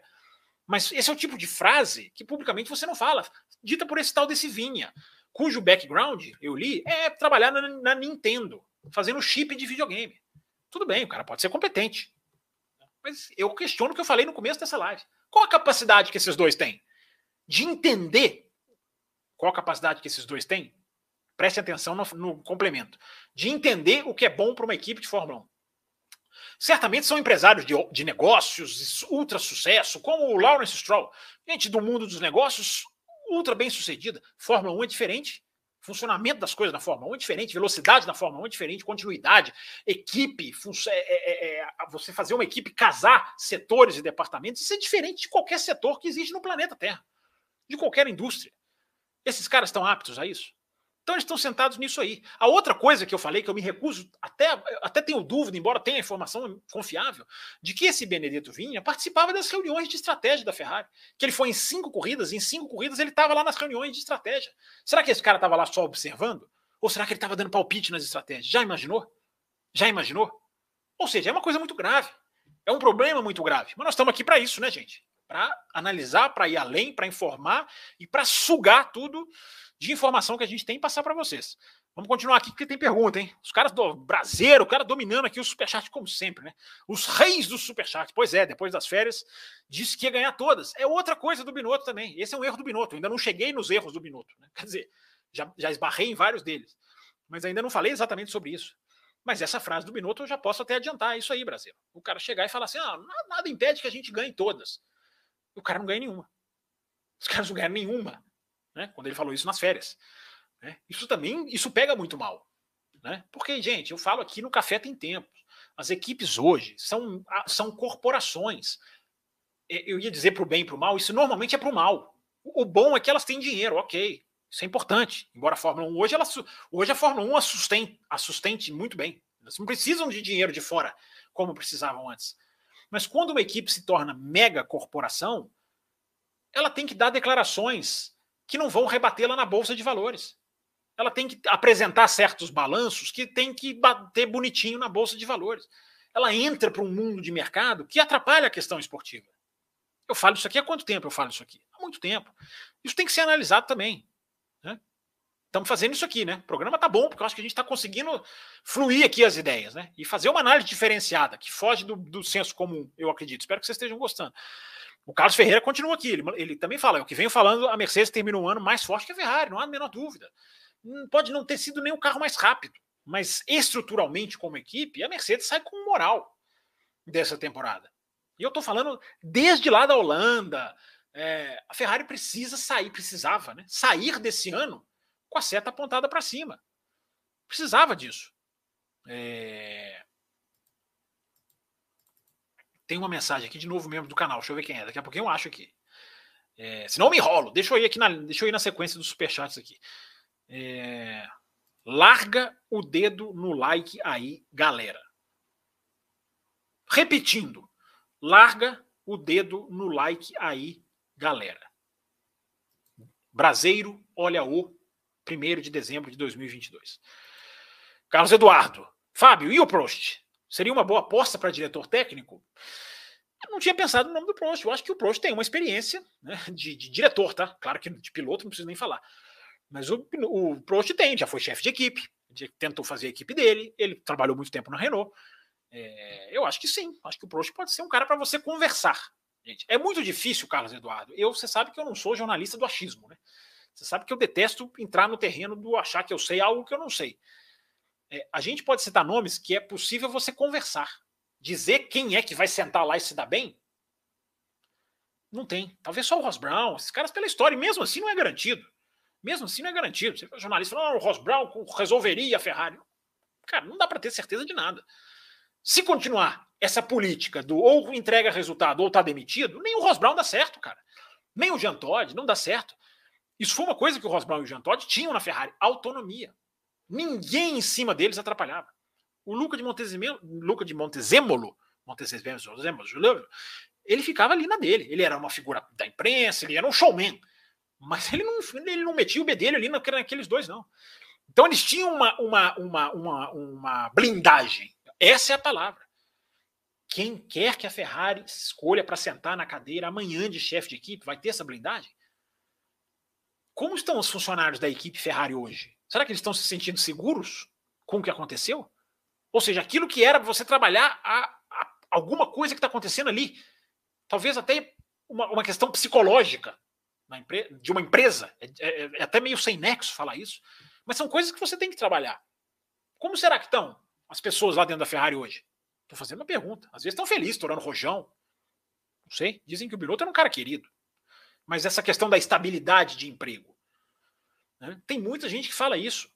O Gary Anderson, que eu cito sempre aqui, é um, é um dos meus gurus. O Gary Anderson, que falava lá atrás que o Binotto acumular os dois cargos não daria certo. O Gary Anderson, ele cita isso, ele cita uma coisa muito interessante. Não só ele, mas eu acho que ele cita também. Que é assim, quando você tem medo do seu emprego, de perder o seu emprego, você não ousa você tende a ser mais conservador. Pensem vocês todos aí, nos seus empregos. Se você está naquela de você tomar uma decisão, você pode sair do seu emprego, você vai pensar dez vezes antes de você tomar a decisão. Fórmula 1, você tem que incentivar a ousadia. E o Binotto fazia isso. Essa é uma qualidade do Binotto, que não dá para ser negada. O carro de 2017 da Ferrari, onde ele tem muito o dedo, e o carro de 2022, esse de agora, são carros criativos, são projetos criativos, não são cópias. São escolhas que a Ferrari fez e que deram certo até um certo ponto, mas em termos de carro, deram certo, carros bons. Uh, isso é um mérito do cara, do Binotto diretor técnico, não do Binotto chefe de equipe. Então essa parte criativa que o Binotto estava ali tentando implementar, vamos ser criativos, não vamos copiar. Isso estava funcionando. Isso poderia, isso poderia ser reaproveitado ou ser canalizado o Binotto para esse lado, o lado do Binotto diretor técnico que pouca gente questiona. Quem questiona a capacidade do Binotto como diretor técnico? Quem questiona? Deixa eu ver. Estou perguntando aí, vamos lá, quero ver no chat aí. Quem questiona? Se alguém quiser questionar, questione, não tem problema. É... a gente bateu a meta, tá, gente? Muito superchat. É, esse aqui é o último além da velocidade, que os superchats, qualquer um entra para a meta, tá? Isso aí vai mudar. Mas, como é a regra do jogo, mantém, manteremos a regra do jogo. Larissa, nobre, meta batida? Pergunta para Larissa, eu acho legal. Larissa é tão presidente do, do, do presidente da, do, do, Senado aqui do Café que ela, ela é que responde se bateu ou não. Luiz Fernando, obrigado pelo seu superchat. É... Teve mais gente, tá? O Carlos Eduardo e o, e o, e o José Tiene, que mandaram superchats marotos aqui. Bateram a meta. Tá? É... Batemos, né? Todos nós. O Carlos Eduardo Ferreira, na Indy teria algum candidato para a Ferrari? É... É o que eu, é o que eu te respondi, ô Carlos. A gente pode. A, a, a, gente tem que considerar o conhecimento de Fórmula 1, cara. A Índia é completamente diferente. Tudo bem. O cargo de diretor. É que nós estamos falando de dois cargos. Né? O cargo de diretor técnico, esse cara tem que vir ali da. Ele, esse cara tem que ter alguma experiência de Fórmula 1. Senão ele pode até dar certo, mas ele vai demorar mais para dar certo. O cargo de chefe de equipe, o Toto Wolff prova, o Christian Horner prova, é um cargo de gerir pessoas. Ele não é um cargo técnico. Esse talvez você ache até na Indy. Talvez você ache ele na Indy. É, o Carlos Eduardo. Agora, o diretor técnico pode ser um cara ultra conhecedor, ele vai levar um tempo. Pode ser o um mago técnico da Indy. Mago. Aquele Tim Sindrick, por exemplo. É, ele vai levar um tempo. Ele vai levar um tempo, não tem como, gente. Entendeu? Então pode até dar certo, Carlos, mas quantas casas? Vou fazer de novo a alusão ao que eu falei. Quantas casas a Ferrari está voltando? E ela podia voltar poucas casas. Ah, quero tirar o Binotto, vou voltar uns passos para trás, mas para dar vários para frente, recolocasse o Binotto. Né? É... E se o Binotto não aceitasse recolocação, deixasse isso muito claro para o mundo. Né? O Binotto foi oferecido ao Binotto comandar o carro tecnicamente. Eu duvido que o Binotto recusaria, mas eu não conheço o Binotto, então eu não posso bater aqui, bater aqui a, a, a bater a cravada. Mas o Binotto podia continuar. Ele é um cara ele é cria da Ferrari, o cara vive na Itália, matando mil anos, né? tá na equipe há 30 anos. Será que o cara vai recusar? O cara pode até pensar, uma Audi aí, vou para Audi, continuo sendo poderoso. Até pode. Mas será que recusaria? Não há nenhuma informação de que isso aconteceu. Binotto, vamos, vamos, vamos mudar aqui, vamos mexer na estrutura. Vamos trazer mais um, a gente faz dois team principals, você fica mais na parte técnica. A gente não te rebaixa oficialmente, tá? O seu cargo não precisa ser rebaixado publicamente. Isso podia acontecer também. Internamente vai funcionar assim. No papel, para a imprensa, para a mídia, para o público, você continua sendo o, o team principal, mas com um auxiliar ali, com o cara que vai ser o cara que vai tomar certas decisões. Dava para se fazer várias coisas, gente. Melhor do que fizeram. Né? Mandar o cara embora com uma semana depois da temporada terminar. Isso é um raio-x que os caras não verificaram processos. Que é o que eu estou falando aqui, a Ferrari precisa verificar processos. Por que, que o carro não desenvolveu bem? Por que, que as estratégias foram ruins? Qual é o processo de tomada de decisão que não está certo? Qual é essa comunicação piloto-engenheiro? Isso aí você tinha que estar tá analisando nesse momento, cara. Tinha que estar tá analisando. Não deu nem tempo. Se o Binotto cai no meio de janeiro, seria catastrófico pelo, pelo, pelo, pelo adiantado da hora, mas seria um, teria esse lado, pelo menos, de a equipe poder falar que tentou eh, aprender o que está acontecendo. Mas não, gente, olha, olha quando o Binotto cai. O Binotto caiu uma semana depois que a temporada terminou. Para mim está muito claro que é o bode expiatório. Para raio, como eu falei. Para raio. É, olha o Brasileiro. Vai, Brasileiro. Entra na tela aí, cadê? Tô clicando aqui. Ah, entrou. Papo de corredor. Foi o Leclerc. É, não tem até 2025 para poder brigar de fato pelo campeonato. É, ele tem até 2025, ele tem um contrato, né? É, e a gente não sabe quais são as performances, as cláusulas de performance desse contrato, né? Aonde ele pode terminar ou não e a Ferrari tem que liberá-lo. Qual é? Qual é a cláusula de performance? É, não sabemos, né? Acha que a Mercedes ou a Red Bull teria interesse nele? Total, total. Se ele for uma peça solta no mercado, não é possível que não terão, né? Serão muito burras se não tiverem, se não tentarem. É, mas o contrato do Leclerc com a Ferrari, gente, é longo, é longo, tem, tem chão ainda, tem chão ainda. Né? Quanto mais. É, quanto, an, quanto mais anos pela frente tem um contrato, mais difícil é você quebrá-lo. Não tenham dúvida disso. É... Aqui o novo membro que piscou para mim, olha quem era, Isabela Correia. Seja bem-vinda, Isabela. Para qual categoria você foi? Não consigo visualizar isso aqui agora, mas é, é, eu falei que tinha novo membro. Tá? Sejam novos membros como a Isabela, gente. Façam como a Isabela. É se tornem membros. Se vocês se tornarem membros, vamos falar rapidinho aqui do programa de membros, tá, gente? Vocês se tornando membros, você podem se tornar pelo.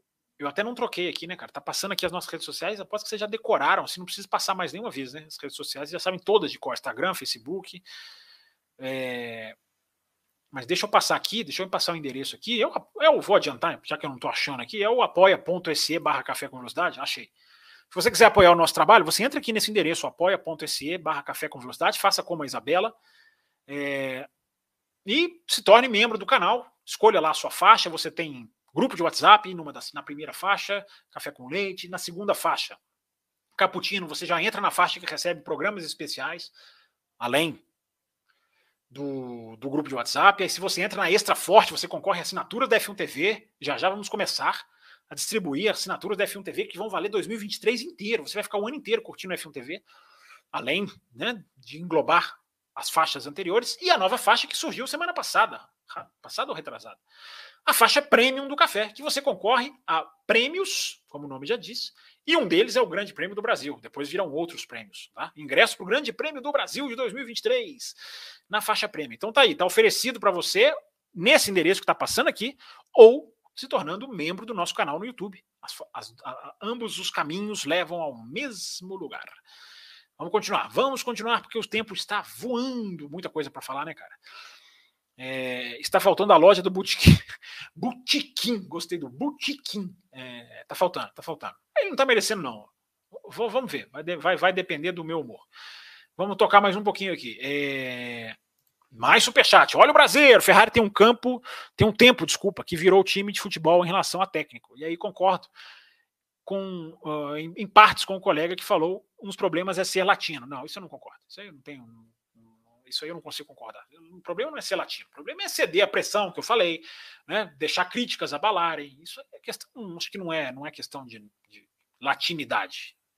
Acho que isso aí até esbarra numa área que eu não acho legal.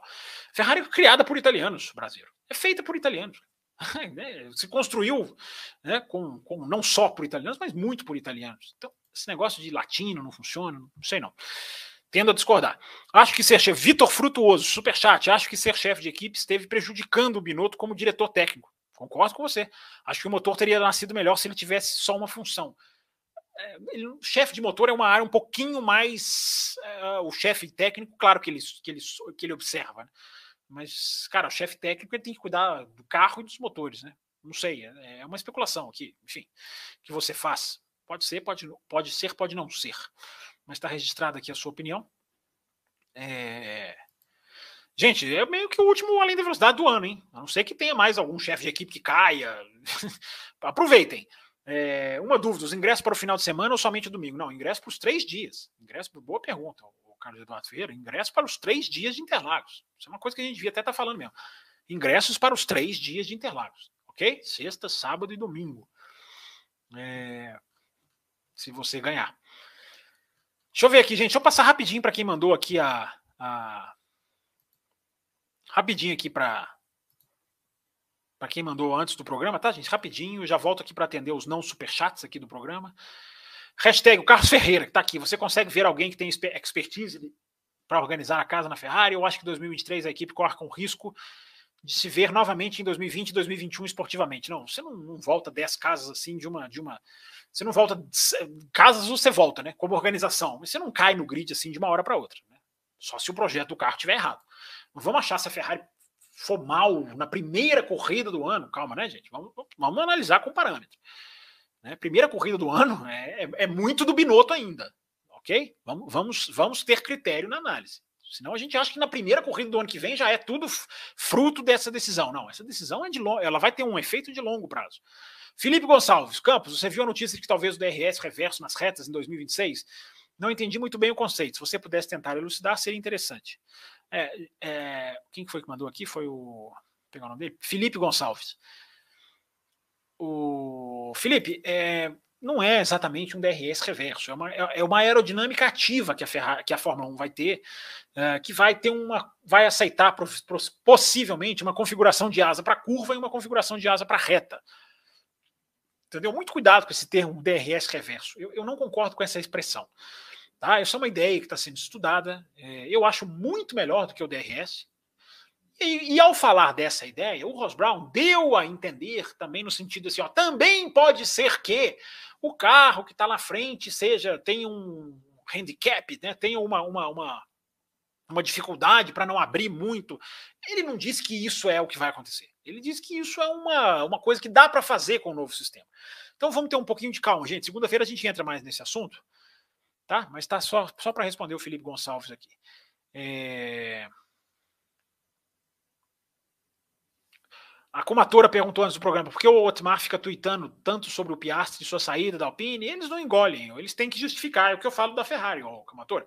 Eles têm que justificar para a empresa, para o balanço financeiro deles, para os acionistas, para os investidores enfim, para o CEO, eles têm que justificar que eles perderam o Piastri muito por causa do Piastri, sendo que não foi, foi um vacilo deles, né, uma mancada gigantesca da Alpine e o cara, eles têm que publicamente tentar passar uma outra imagem. Então ele, o Otmar fica falando os absurdos aí, como Gasly e Ocon é melhor do que Piastri e Ocon, que claramente né, é, uma da, é, uma das, é uma das afirmações mais idiotas que eu já vi alguém fazer. Né? Ele, na verdade, ele está jogando para idiotas.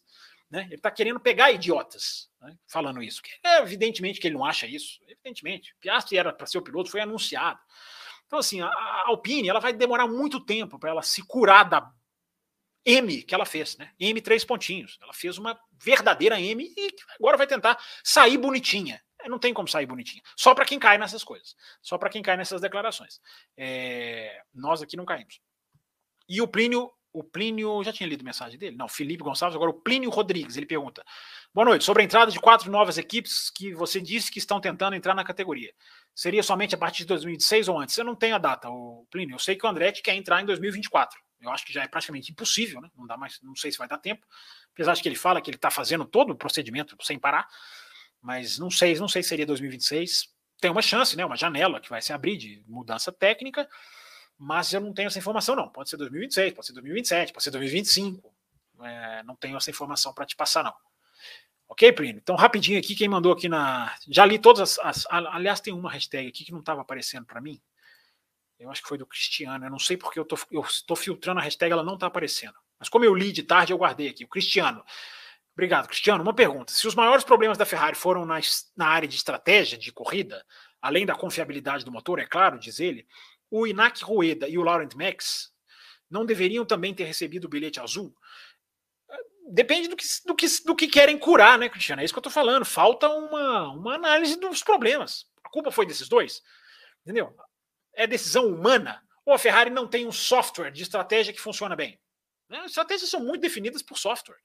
Então você tem que estudar tudo isso, né? Agora, os caras mandarem o chefão embora, é, é, é, justamente o que eu estou falando aqui desde que o programa começou. O Cristiano mandou a mensagem antes do programa, claro. Mas é, é a linha que eu estou indo. Simplesmente chegou lá, tirou o chefe com uma semana. Não estudou nada. O que, que estudou nisso aí? O que, que foi feito de trabalho de, de mergulhar fundo dos problemas para tentar resolvê-los? Não foi feito, né, Cristiano? Então, né, quem tinha que ter caído ou não, isso, que, isso, tinha que ser verificado através de um processo bem feito. E claramente não foi.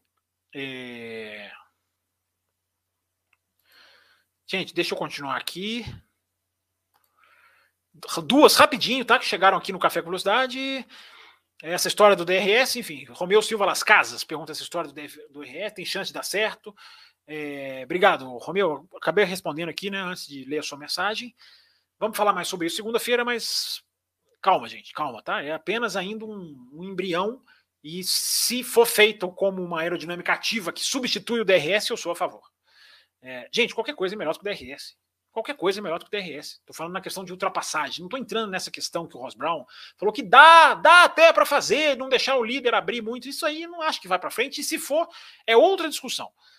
Mas na questão de ultrapassagens, cara, qualquer coisa é melhor do que o DRS, ou, ou qualquer coisa merece ser testada ante o DRS.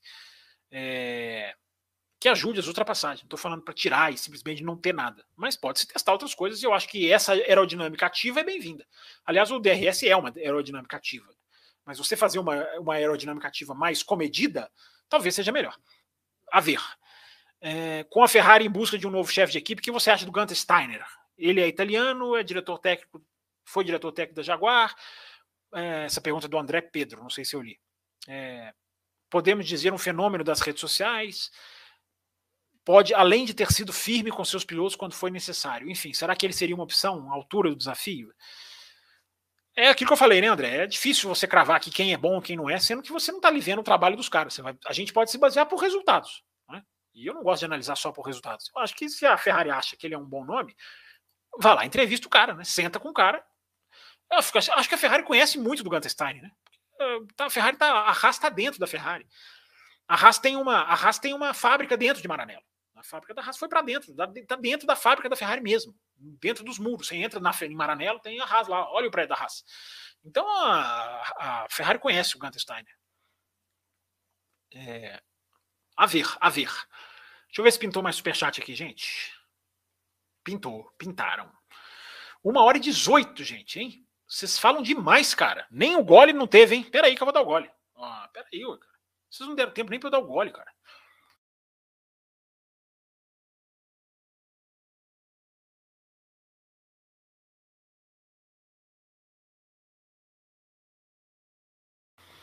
Vamos lá, vamos continuar. É... Deixa eu pegar aqui o superchat. O último que eu tinha lido era do Frutuoso, né? Falou aquela questão do motor teria nascido melhor. Depois veio aqui Carlos Eduardo Ferreira. Uma dúvida: os ingressos para o final. Ah, já li essa. Ingressos para o final de semana. José Etienne, tem o site aí na tela para a nova apoiadora mandar o, o, o, zap dela? Acho que ela já mandou. É o cafécomvelocidade.com.br. Tá, gente? Se você se torna membro pelo pelo pelo pelo é, YouTube, você manda o seu WhatsApp pelo www.cafécomvelocidade.com.br. Aí você é adicionado lá nos grupos e, enfim, entra na nossa na turma lá de, de bagunceiros. É... Olha o Brasileiro. Para você, Campos, quais seriam os nomes para o lugar de Binotto? Tem alguma sugestão? Não, não tem sugestão, porque eu nunca trabalhei com nenhum desses caras. Já falei, o Ross Brown tem resultado, tem história, tem capacidade, é um dos maiores diretores técnicos da história da Fórmula 1. Não sei se ele vai querer. O Jean Todt também, talvez fosse o nome, o cara também tem uma. Né? Se tem alguém que critica o Jean Todt, sou eu, né? Mas para essa função, acho que sim. Para trabalhar para para Ferrari, acho que seria um nome também. Cara com história lá dentro da equipe. Enfim, mas esses caras não sei se eles querem, não. É... Sim, Gabriela, sim, terá. Terá. Live Corujão. Daqui a pouco, só para os apoiadores. Live livre, sem amarras, falando de tudo. debochada, desbocada. E live que só quem está ao vivo acompanha, porque depois ela desaparece. Carlos Eduardo Ferreira mandou aqui. Os pilotos não ficam mais suscetíveis a erro quando tem de pilotar, pensar na estratégia e ver a desorganização interna da equipe? É uma teoria, sim, Carlos. acho que é uma teoria bem, bem, bem, bem plausível, né? Até que ponto a, estabilidade, a instabilidade da equipe é, é, é refletida né, no, no, no, nos ombros do piloto. Né? Acho que depende do piloto também, né, Carlos? Acho que tem piloto que lida melhor, tem piloto que lida pior. Né? Mas, enfim, acho que também é uma, é uma teoria também a ser, a ser, a ser, a ser usada, né? Uma, é um questionamento, vai, não é teoria, é um questionamento para gente, a gente fazer. É... Deixa eu ver aqui, gente. A gente está caminhando para o final. É, a questão, né, cara, até para responder essa questão ainda também, que foi perguntada aqui, né, do Carlos, é, os erros da Ferrari, cara, vamos começar a falar também dos erros do Binotto, né, que eu prometi que ia falar e não posso deixar de falar. É, os erros da Ferrari foram muito variados, né, eu até chamei de sortidos num programa aí. É, um tipo de erro muito diferentes, né, cara? Os erros do Leclerc, por exemplo, na França, vai, o, o de Imola eu, eu relevo, o cara subiu o carro na zebra ali, uma coisa totalmente é, diria normal, mas uma coisa fácil de acontecer. Não deveria ter cometido. O erro da França, sim, esse é um erro muito grande.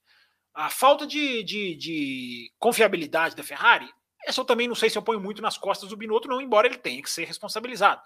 Na Espanha, no Azerbaijão, o carro quebrou. Né? Eu tenho falado desde metade do ano. Né? As equipes, me parece claro que as equipes forçaram os motores. Porque é, confiabilidade é algo que você pode corrigir, velocidade não. Para mim está muito claro, a Renault já até meio que admitiu isso. Né? Você força um motor ultra rápido, mas que quebra, aí você corrige. Só que se você fizer um motor muito confiável, mas que não tem tanta, tanta velocidade, esse você não pode mexer, por causa do congelamento dos motores. E os erros estratégicos da Ferrari, né? Foram os mais, foram os mais é, assintosos. Esses são os mais claros, né? Estou falando que a tabela de erros é sortida, né? Mônaco, né? É um erro que o Sainz ali tomou e tomou a iniciativa, mas a equipe perdeu a corrida, que ela tinha tudo para ganhar. Silverstone, né, aquele erro de pedir para o Sainz. É, o erro da parada, eu não, eu repito, eu acho que é um erro também, é uma aposta. É uma aposta que poderia ter dado certo, como não ter dado, mas aquela ordem para o Sainz no final da corrida é, é horrível. É, Hungria teve erro estratégico, aquela questão dos pneus. É, Zandvoort, o, o, o Sainz vai para o box, não tem pneu. É, o qualifying no Brasil, né, todo mundo de um, com um tipo de pneu, a Ferrari arrisca lá com o Leclerc, também não dá certo. Então, o Binotto ele tem essa culpa. O Binotto ele não soube ler, ele não soube. A impressão que eu tenho é essa. O Binotto, o Binotto, cara, ele é um cara cujas qualidades são invisíveis, mas os defeitos são visíveis. Porque a qualidade do Binotto é ali, é questão técnica, é do fazer o carro, né? É o, de, é o da parte técnica, é o de tocar a parte técnica. Isso é, isso é uma qualidade invisível. Agora, os defeitos são muito visíveis. Né? A equipe que foi perdendo foi saindo do trilho. E com esses erros que eu acabei de citar: erro de estratégia, erro de comando, erro de pneu que não está pronto. É, isso o chefe de equipe tem que, ser, tem que, responder, tem que responder. Mas, gente, uma, uma grande reflexão para a gente caminhar para o final do programa, é, para a gente já engatilhar aqui para o final. E o que, que, é mais. Deixa eu fazer uma pergunta para vocês. O que, que é mais difícil hoje na Fórmula 1? Qual é a matéria-prima mais necessária para você vencer na Fórmula 1 hoje? é, em termos de quem está sentado do lado de fora do cockpit. É, mais importante do que piloto. Qual é a discussão que a gente tem há anos, gente? Podcasts, debatedores, blogueiros, jornalistas, é, palpitistas, torcedistas, mercedistas, ferraristas, red bullsistas. Qual a discussão que todo mundo tem? A importância do piloto diante do carro. O carro é mais importante. O que, que é mais importante, então? Fazer um carro. O que, que é mais difícil hoje na Fórmula 1? Fazer um carro. Então eu estou falando dos defeitos do Binotto, mas o Binotto é o cara que fez um carro muito rápido. Ele, isso, isso ele entregou. A matéria bruta básica para você vencer na Fórmula 1 hoje é o que, que é? Ter um bom carro. Isso a Ferrari tem. Então a Ferrari poderia ter canalizado a qualidade do Binotto e ficado com ele para fazer isso, para tocar isso. E isso o Binotto sabe fazer. O que torna uma peça valiosa demais. Eu já falei sobre isso. É uma peça ultra valiosa que está no mercado. Mesmo se ele não funcionar como chefe de equipe. Então, gente, é, essa é a mensagem. A Ferrari tem um bom carro. A Ferrari acertou numa das coisas mais difíceis. Olha a Mercedes. Equipe perfeita, bonitinha, tudo funciona, raramente erra mas errou a, a matéria-prima básica, o carro. Dançou, terminou até atrás da Ferrari, embora tenha chegado no final do ano muito mais né, encorpada. Então a importância do carro tinha que ter peso, tinha que ter pesado nessa, nessa decisão do Binotto. Peraí, esse cara não serve como chefe de equipe? Ok, não serve. Vamos focar esse cara para os projetos futuros, vamos colocar esse cara para tocar o que ele sabe. O que ele faz há 30 anos na equipe. Então acho que isso é muito importante. Agora, Repito, né? Binotto, qualidades invisíveis, defeitos visíveis. O Binotto, um dos grandes erros dele, talvez o maior, foi que ele hum, pareceu que ele não agiu diante da sequência de problemas. Ele não passou confiança, ele não demonstrou é, é, o como ele ia resolver. Não basta o cara resolver o problema, ele tem que transmitir a sensação de que está resolvendo o problema. E ele não transmitiu. Ele não só não resolveu, como ele não transmitiu. Ele não falou aquela frase que você fala assim: é, ok, isso aí nós não consideramos. Não, ele ficou ali em frases que não se justificavam muito, em frases muito, muito superficiais. E os erros foram variados demais. Entendeu? É, essa frase aí das 10 corridas, né, que um de vocês citaram aqui, né, nós podemos vencer as 10 corridas, isso tem efeito, claro que isso tem efeito. É, então, o Binotto o grande problema dele foi esse, foi não saber reagir aos problemas. Os problemas acontecerem lá, um erro de estratégia, isso acontece, não tem equipe que nunca errou. Mas o Binotto não soube pegar isso, matar no peito e lidar com imprensa, público e principalmente com a equipe, mostrar, dar a, a, a impressão e dar a amostra de evolução. Ele não conseguiu. Ele não conseguiu. Não há como negar. Não há como eu não repeti o que eu tenho falado aqui há muito tempo. Uma equipe do tamanho da Ferrari não pode desabar, implodir, como queiram, durante um ano assim. Não pode. Né? E eu já falei uma coisa aqui também, cara, há, um tempo atrás, alguns programas atrás, que agora eu me lembrei. Né? A Ferrari não é mais uma equipe grande. No sentido histórico, no sentido de história recente, claro que no histórico é, mas no sentido de pista. No, sentido de pista, há quantos anos a Ferrari não faz um campeonato sólido? Ah, fez lá quando era terceiro no ano passado, quando não estava valendo um título. A Ferrari ganhou o título de 2008, gente, depois da, da, da era Schumacher. De, de 2008 foi construtores, né? 2007 com Raikkonen, de pilotos. Ganhou o título de 2007. Já se vão 15 anos. Daqui a pouco nós vamos bater lá no George Scheckter. Né? Lembra? Quem é mais velho viveu, né? O jejum do títulos pós George Scheckter que só foi terminado no Schumacher. Tá chegando perto. Já estamos quase lá. Então, a Ferrari não é, ela, ela, ela é, deixar muito claro, ela é grande pela história, mas dentro da pista não é um problema recente dessa gestão ou daquela. Ela não é grande há muito tempo. E eu acho que ela tem que ter essa consciência. Vai ser cobrada como equipe grande sempre, tem que pensar como equipe grande sempre. Mas não nessa de eu não ganhei, não ganhou, não vale. Não ganhou, não presta. Desse jeito não dá porque ela não ganha muito tempo. Terminando o programa, gente. Vamos ver aqui últimos superchats, tá? É... Tem aqui do óleo braseiro. Deixa eu, na, deixa eu pegar na ordem aqui, gente. Uma hora e 28, estamos chegando naquele finalzinho. Estendemos a live, né? Batemos a meta. Quantas vezes o Hamilton fez isso? Com uma leitura incrível de corrida. Acho que faz parte da Fórmula 1. E automobilismo no geral. Ele complementa aqui. Dois superchats do Brasileiro. Obrigado, Brasileiro. Tem um superchat aqui do Gustavo Basso. E esse lance de atuar na aerodinâmica para tirar performance do líder durante as corridas para 2026?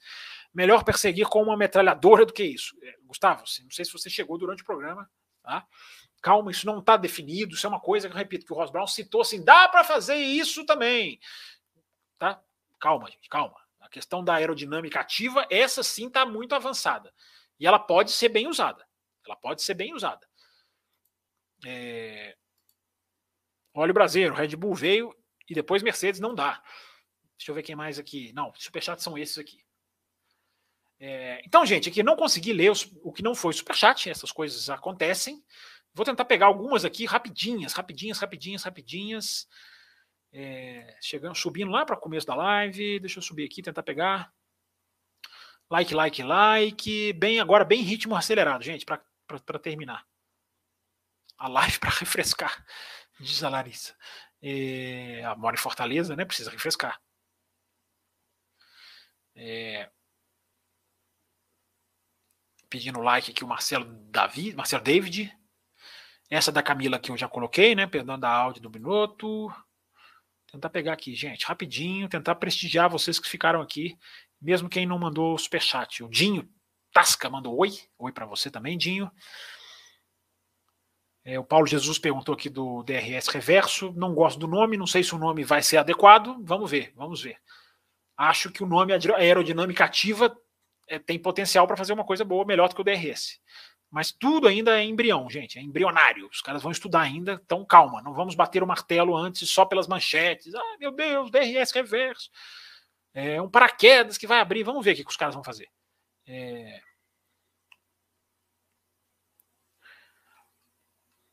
Vamos lá, peraí, gente. É, então, continuar passando aqui rapidinho. Deixa eu ver. Muita gente comentando aqui do CEO da Ferrari, o que poderia ser conversando aqui entre vocês. Um, oh, o que, que você acha? Isso aí, vamos batendo papo entre vocês. Extremos, para onde manda o currículo? Ah, extremos quer ser, extremos quer ser, quer ser chefe de equipe da Ferrari. Manda lá para Ferrari, às vezes eles te chamam lá. José Etienne, agradeço aqui, altas análises, melhores, você vê melhor canal. Obrigado, José. É...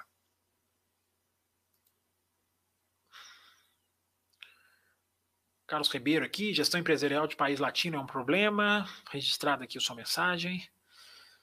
Larissa Nobre, Charles só vai ser campeão por um milagre. É... Deixa eu ver quem mais. Mais alguma equipe vem mais forte, diz o GTN aqui. Mercedes vem, mais alguma equipe.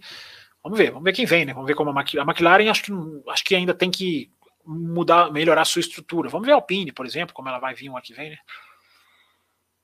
É, o Diogo Tesoto fala uma coisa aqui que eu li também, né? Eu ouvi dizer que o orçamento da Ferrari acabou antes da metade do ano e não puderam desenvolver mais o carro. Isso é outro problema, né, Diogo?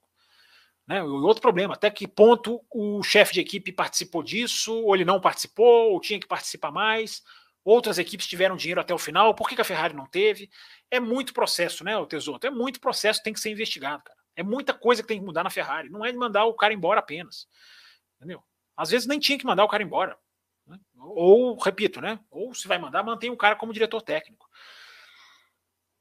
É, mandar embora eu até entendo, né? Pelos erros todos que eu acabei de citar aqui. Não dá para dizer que é uma injustiça com o Binotto. Mas o modo como foi feito, né? Uma coisa é mandar o Binotto embora, outra coisa é como foi feita a fritura lá. Aí complica. A diretiva, muito bem lembrado aqui pela Camila Reis do Amaral, que é nossa apoiadora, ela, ela é do Apoia-se. Não tem, não tem aqui o símbolozinho, mas nós não esquecendo, nós sabemos que ela é nossa apoiadora. A diretiva do meio do ano prejudicou a Ferrari? Muito, muito provável, né? embora ela já tenha vindo mal antes, né? Na corrida anterior, na Hungria, ela foi muito mal. Mas sim, sim, tudo indica que sim, porque dali em diante não fizeram quase nada, né? Então, acho que é.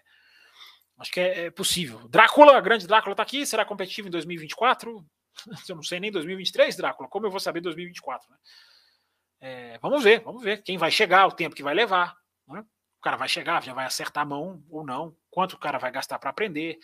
Vamos ver, tá tudo agora tá tudo muito em aberto no futuro da Ferrari. É, Nintendo falou comigo, diz aqui a Comatora. É, gente, então é isso, né? Acho que eu peguei aqui, tentei atender um monte de gente aqui. Quem não mandou superchat, normalmente mandou comentário, né? Tá aqui conversando, não tem problema, né? Ótimo, batendo em papo aqui. É... Mas eu acho que é isso. Acho que eu li aqui uma boa parte. Se eu pulei, gente, desculpa, não, não dá para ler tudo, é muita mensagem, felizmente, né? Muita gente mandando, superchat chegando. Aqui, ó, chegou mais aqui, ó, chegou do brasileiro. É, o Diogo mandou no final algo legal. Mandou o quê, Diogo? Mandou, mandou o quê, brasileiro? Diogo mandou superchat? Eu já li essa daqui, né? Do, do, do orçamento é acabado, sim. Isso é uma informação que é meio que oficial, né? Da Ferrari. É... Então, gente, então acho que é isso aqui. Acho que já li muita coisa. Vamos para a live Corujão agora para os apoiadores. Dá tempo, hein? Se você entrar de apoiador, você consegue, hein? É... Pessoal falando brincando aqui com a Camila. Vamos para a live Corujão, live especial para os apoiadores, com Copa do Mundo, eleições. Estou brincando. Gente, obrigado a todo mundo que mandou mensagem. Acho que, acho que a gente conseguiu passar, né? Uma boa análise aqui. Nós, vocês mandaram ótimas perguntas e acho que a gente conseguiu abordar pontos que eu acho que são importantes, né? Serem refletidos, serem discutidos. É... Acho que a gente conseguiu dar uma, dar uma bela né, questão da estrutura, questão esportiva, questão dos, dos donos, questão da, da, da, mega empresa, questão do que pode ser feito, questão do que não mexeram, que poderiam mexer. Acho que ficou um programa bacana, uma análise bacana, espero que vocês tenham gostado. O último chat aqui perguntando se a Ferrari é o Vasco da Fórmula 1. Não, uma Fórmula 1 não tem rebaixamento, né, William? Não dá para comparar, é difícil.